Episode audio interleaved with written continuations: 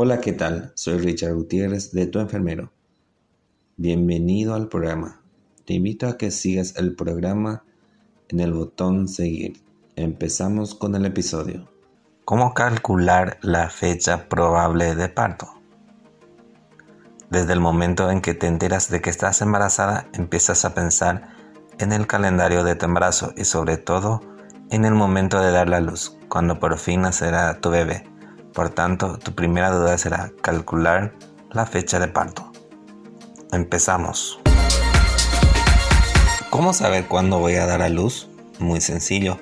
La fecha probable de parto se calcula sumando 280 días, que equivale a 40 semanas, al primer día tu última regla. Hay que tener en cuenta que esta fecha de parto es solo una previsión ya que un parto puede retrasarse o adelantarse. Sin embargo, lo más probable es que el bebé nazca en torno a esa fecha posible de parto. No obstante, en la primera revisión con tu obstetra será él quien te proporcione el calendario de parto, que puede llegar a modificarse según el resultado de las ecografías que se vayan realizando. Saber la fecha de parto según la luna desde siempre muchas personas han tenido la creencia de que las fases lunares influyen en los partos y en que los días de la luna llena es cuando más alumbramientos se producen. Pero en realidad esto no sucede y los partos se producen de manera aleatoria a lo largo del mes, con independencia de en qué fase se encuentre nuestro satélite. ¿Cuál es la semana más frecuente en la que se produce el parto? Cualquiera sabe que son muy pocos los bebés que nacen en la fecha de parto estimada, ya que al fin y al cabo es solo una fecha probable de parto que se calcula teniendo en cuenta el primer día de la última regla y la edad gestional del bebé, según ecografía. Alrededor del 4% de los bebés nace en la fecha estimada, mientras que un 70% nace en los 10 días cercano a esta y un 90% entre la semana 38 y la 42. Pero es que el embarazo no es una ciencia exacta en absoluto.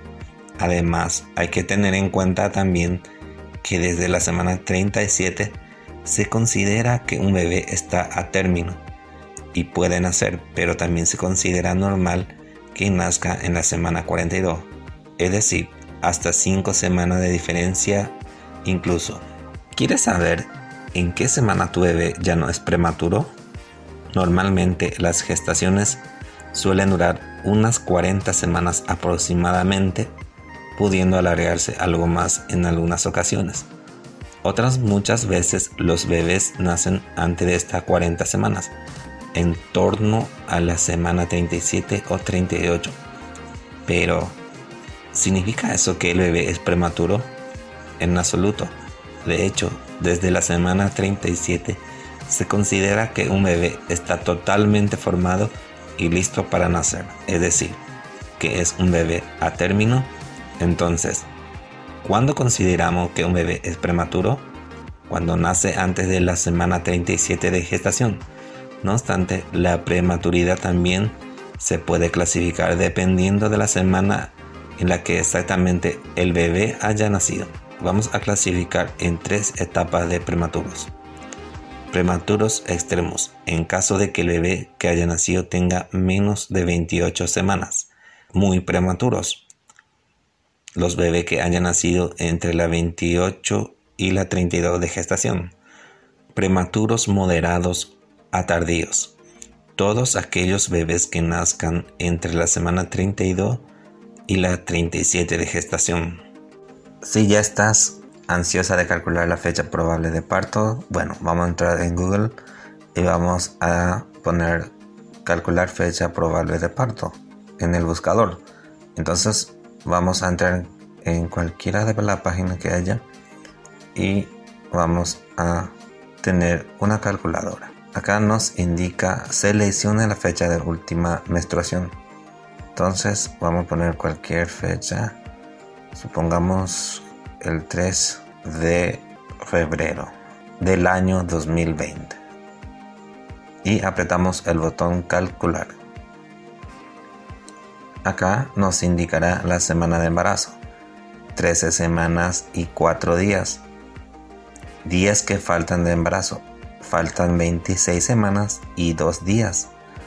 Fecha probable de parto. Lunes 9 de noviembre de 2020. Estás en la semana 13 de embarazo.